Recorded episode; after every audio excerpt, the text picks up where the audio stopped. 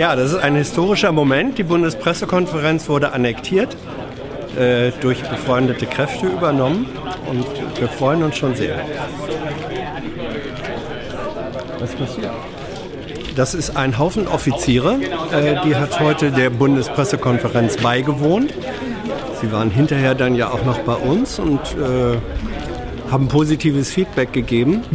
Ähm, naja, die sind nicht also internationale Offiziere, nicht nur Deutsche, die sind nicht unbedingt einen solchen Umgang zwischen Presse und äh, Leuten mit Herrschaftsfunktionen gewohnt. Also es war sozusagen eine kleine, was soll ich sagen, kleiner Erfahrungskurs in gelebter Pressefreiheit und Demokratie.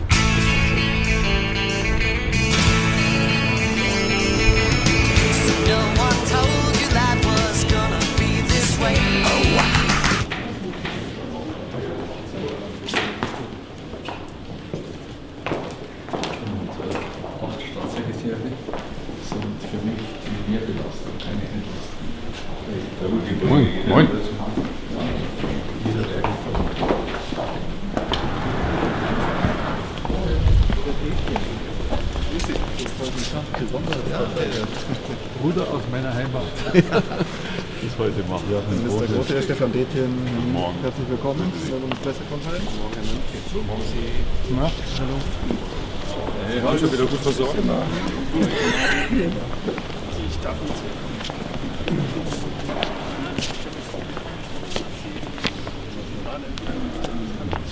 Ständig zu werden. Ist ja jetzt gar nicht unser Thema. Sie sehen doch, ich bin hier.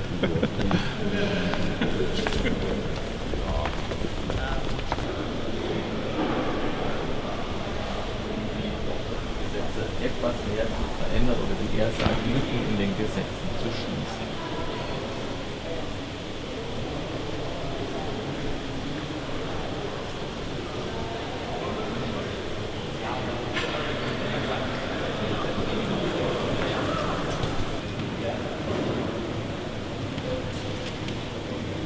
Gut, dann würde ich Sie ganz gerne noch fragen, ähm, Sie haben von Licht und Schatten gesprochen ähm, anhand der Statistik.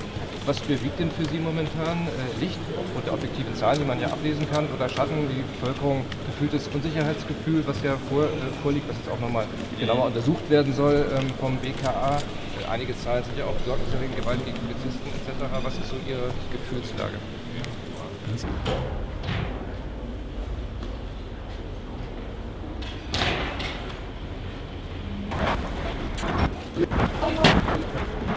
Also,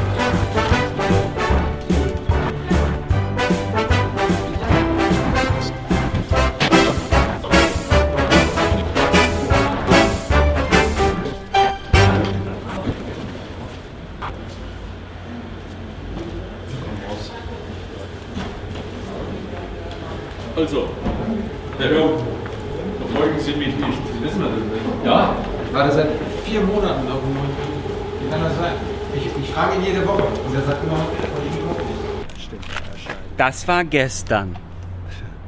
Und Hans war gestern nicht da. Doch, Deswegen erzähle ich war jetzt, Hans war da. gestern da. Ich war schon da, Aber nicht hier. Aber nicht hier. Hans war gestern da, aber nicht hier. Sehr da, gut. da, da. Also gestern waren drei Pressekonferenzen, Mhm. äh, bevor der Bundesinnenminister die polizeiliche Kriminalstat Polizeistatistik.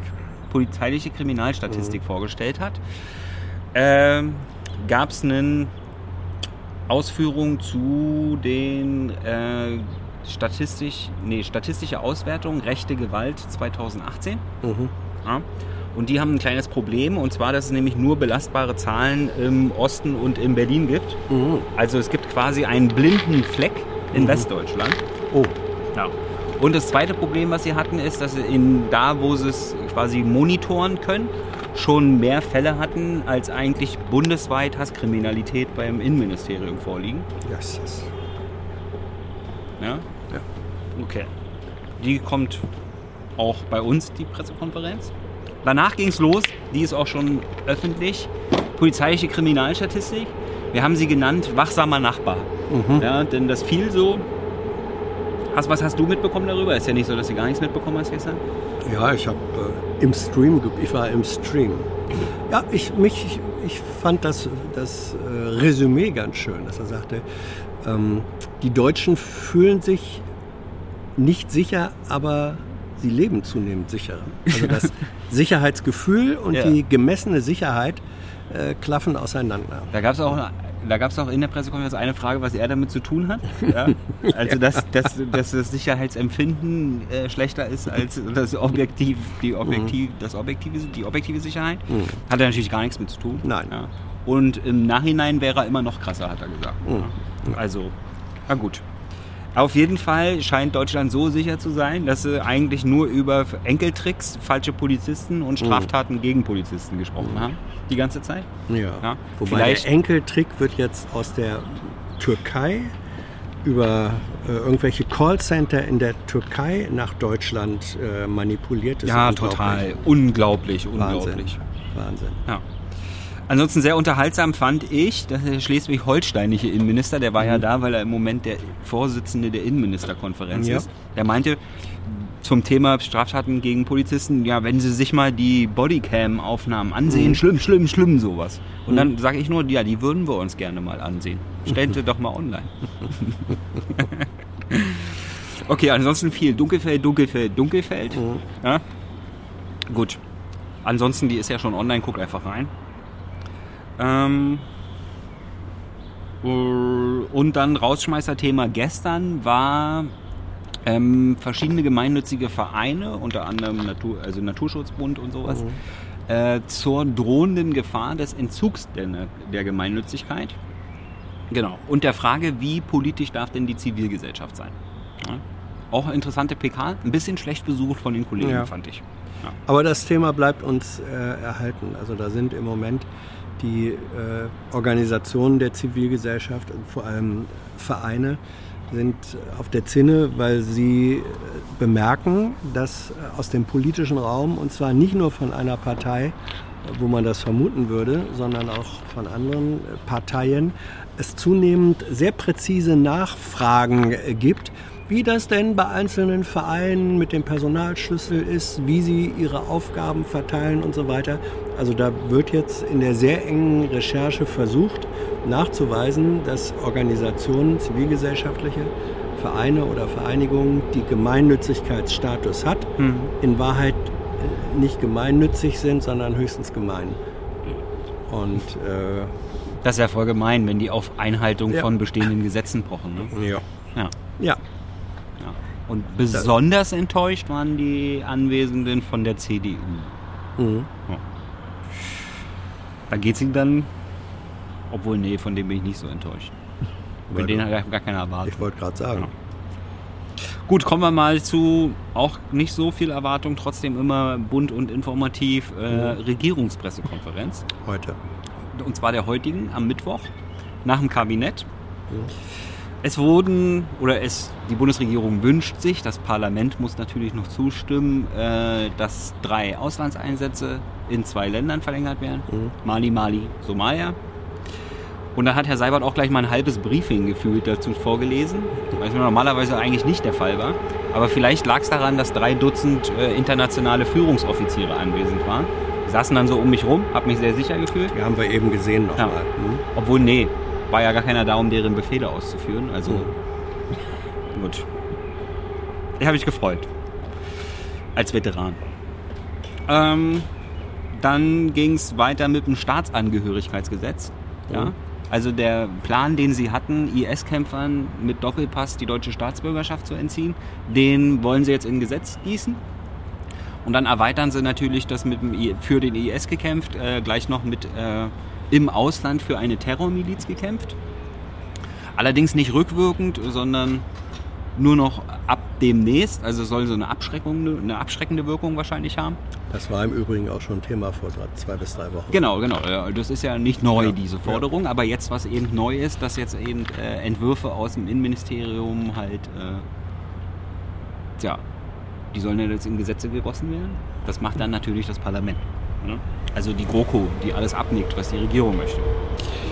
Ähm, das Problem dabei ist, die, wenn das sind ja Doppelstaatler, denen, denen die Staatshörigkeit Genau, entzogen werden es geht kann. nur bei Doppelstaatlern. Genau, weil am Endeffekt darf niemand in die Staatenlosigkeit So entlassen werden. So ist es. Also keiner darf DDR-Bürger werden oder so. Und, und bei den Doppelstaatlern kann es bei den Doppelstaatlern kann es zu einer kuriosen, wenn man so will, Situation kommen, wenn das nämlich zwei Staaten sind, die merken, oh, einer mit unserem Pass ist jetzt hier bei Ja. irgendeiner Terrormiliz Ja. und dann sagen beide, den wollen wir mal schnell loswerden. Und je nachdem, wer als erster die Staatsbürgerschaft entzieht, Ja. dann darf der andere nicht mehr, Ja, weil es dann ja die einzige wäre ja. und dann staatenlos. Also da, da ist unter Umständen so eine Art Hase- und Igel-Wettlauf.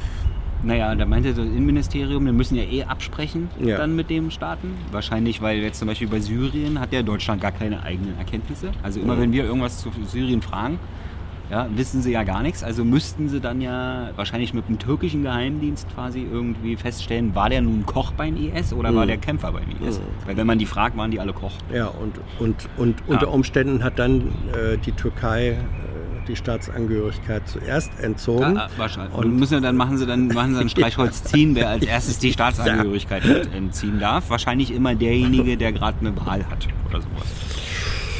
Huiuiui. Auf jeden Fall äh, haben sie ganz lange rumgeeiert bei Definition von Terrormiliz. Ja? Mhm. Also haben sie überhaupt nicht gerechnet mit der Frage, dass Mhm. wenn ein neues Gesetz zu Terrormilizkämpfern kommt, dass dann die anwesenden Journalisten vielleicht mal wissen wollen, was dann aus ihrer Sicht eine Terrormiliz ist. Wurde aber nachgereicht. Wurde, ja, aber erstmal wurde rumgeeiert. Richtig. Ja, und wurde erstmal Ja. so getan, so nach dem Motto Einzelfall. Mhm. Das kam mir dann vor. Sonst wird ja über die Region, über die wir reden, äh, da immer über eine fluide Lage gesprochen. Mhm. Ja, was wir jetzt haben, ist der fluide Rechtsstaat. Mhm. Ja, weil da wird dann im Einzelfall geguckt,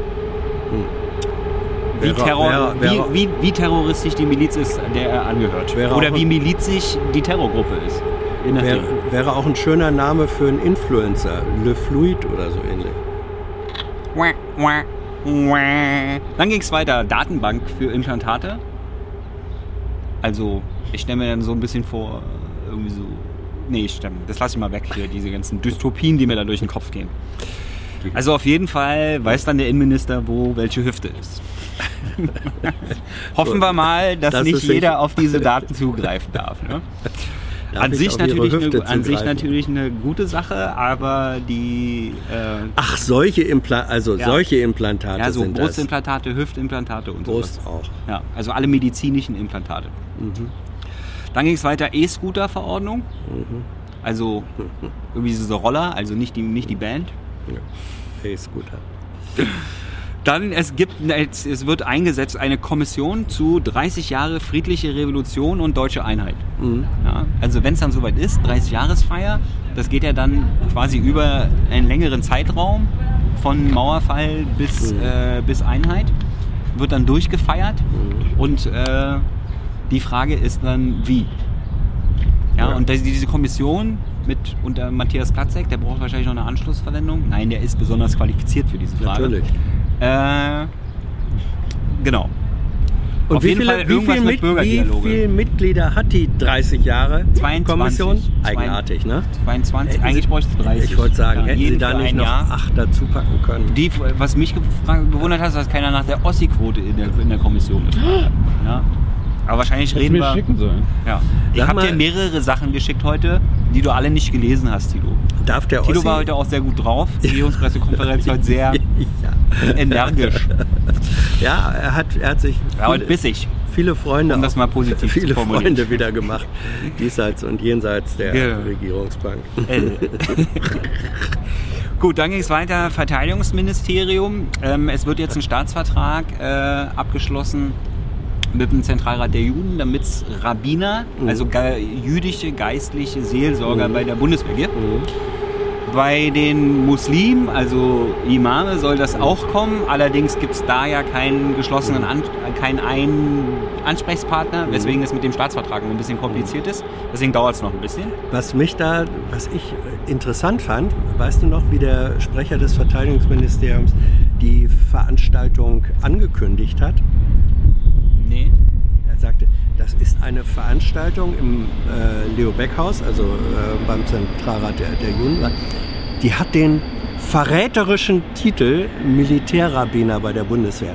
Da wollte ich eigentlich noch fragen, wieso verräterisch? Naja, Also, weil es quasi den Inhalt ist- verrät. Aber wer- trotzdem so. eine bescheuerte Formulierung. Ja, ne, weil die ist nicht, ist nicht emotional Ja, aber da, positiv die, da hat konnotiert. er den ganzen Vormittag sich drüber gefreut, das zu sagen. ja, verräterisch. Also wer war der Verräter? Ja. Ja. Judas. Heißt man da, sagt man. Jetzt müsste Ja. ich sagen, Entschuldigung, ich, jetzt, ich, ich als Ja, ja. Atheist habe natürlich Ja. die ganze Zeit nicht Ja. verstanden, worum es geht, worauf Ja. Hans hinaus will. Normalerweise fällt mir das ja immer erst auf, wenn ich selber gucke. ja, jetzt ist es mir eingefallen. Hätte es Also nicht so auch- laut sagen sollen. Ja. Äh, da ging es weiter. Da, da ging's weiter. Nitratbelastung, ja. also Glyphosat-Folgen. Ne? Hm. Dann Nitratbelastung im Boden. Da hat äh, die, oder? Glyphosat ist doch nicht Nitrat. Ist Glyphosat nicht mit Nitrat? Nee. Habe ich was durcheinander gebracht? Ja, absolut. Okay. Ja. Wo, wo? Nee, bist du dir sicher? Ja. Nitrat kommt in den Boden, Glyphosat wird gegen die Pflanzen. Kommt auf die, kommt Auf auf die die Pflanze. Pflanze. Naja, auf jeden Fall geht es um Düngemittel. Sagen wir es mal Eben, so. Ja? eben. Der ganze Scheiß. Düngemittel und weniger Pestizide. Pestizide ja, sind schon auch, noch was an. Sind keine Düngemittel. Ja, gut, okay. Wer sich da genauso gut auskennt wie ich, sind die Leute vom Landwirtschaftsministerium. Kommt es nämlich noch nicht geschafft, also in, auch Umweltministerium, die haben es noch nicht geschafft, der EU-Kommission zu antworten, weil sie Mhm. haben sie nämlich einen Mahnbrief bekommen. Die Frist ist auch schon abgelaufen. Ja, Es war ihnen auch erkennbar peinlich. ja, aber die EU-Kommission hat noch keine Strafzahlung beantragt. Das ist das, was alle mitnehmen sollten. Ja. Dann kam irgendeine Frage, wo ich die Frage nicht verstanden habe und die Antwort wieder so war, so richtig geil Anti-O-Ton, also dass man quasi aus der Antwort nicht herausfinden kann, worum es geht.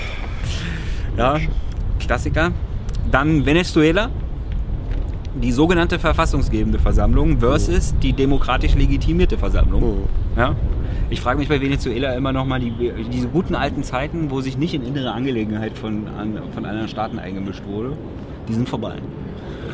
Nee, das ist ja immer sehr selektiv, wo man sich einmischt und wo nicht. Ne? Wo es einen in den Kram passt, da macht man es halt. Und da, wo man keine Fragen beantworten will, dann bezieht man sich darauf, dass es eine innere Angelegenheit ist. ja.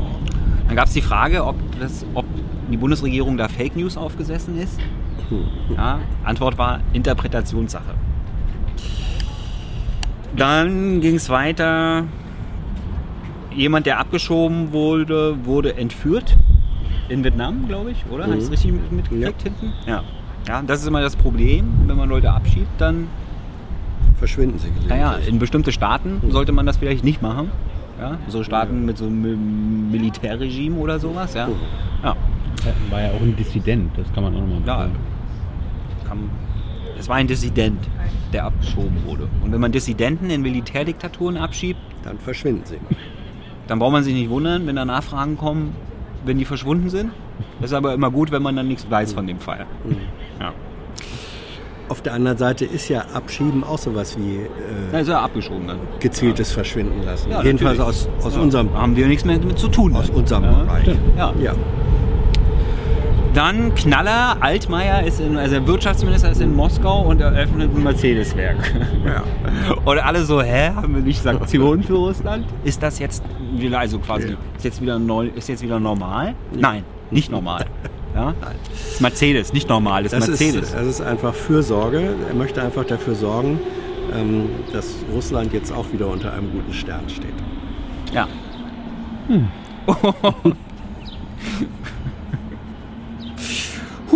Danach noch gab es noch eine Frage zum Brexit. Allerdings gibt es da noch nichts Konkretes. Knaller. Ja. Weißt du noch, wie ganz am Anfang, als es losging mit dem Brexit, da, hat, da war das Statement der Bundesregierung, alles aber keine Hängepartie. ja. Ja? Ja, aber eigentlich mal nachfragen, ob das jetzt ob, ob mittlerweile die Definition von Hängepartie erfüllt ist. Naja, also wir, wir haben im Moment ein, ein, hochdramat, ein hochdramatisches Finale. Ähm, Alle bekleckern sich mit Ruhm. Ja, ja. Und wir erleben jetzt äh, zarte Ansätze einer großen Koalition in Großbritannien. Frau May will mit Herrn Corbyn sprechen und er freut sich schon sehr drauf. Das wird ein schöner Nachmittag, der dann allen Beteiligten viel Spaß macht. Ne? Je nachdem, was dabei rauskommt. Politik auf der Insel. Ja. Ja. ja. Ich glaube, das war gerade so ein Segway, so eine Überleitung, wo wir morgen sind. Wenn ich Hans richtig verstanden habe. Ja, dann soll er doch sagen. Sagst Hans, wo sind wir morgen? Ja, du? du. Wo bin ich morgen? Im Himmel? Ja. I know a lot of people want to send blankets or water. Just send your cash. Money, money, I want more money. I want, I don't even know why.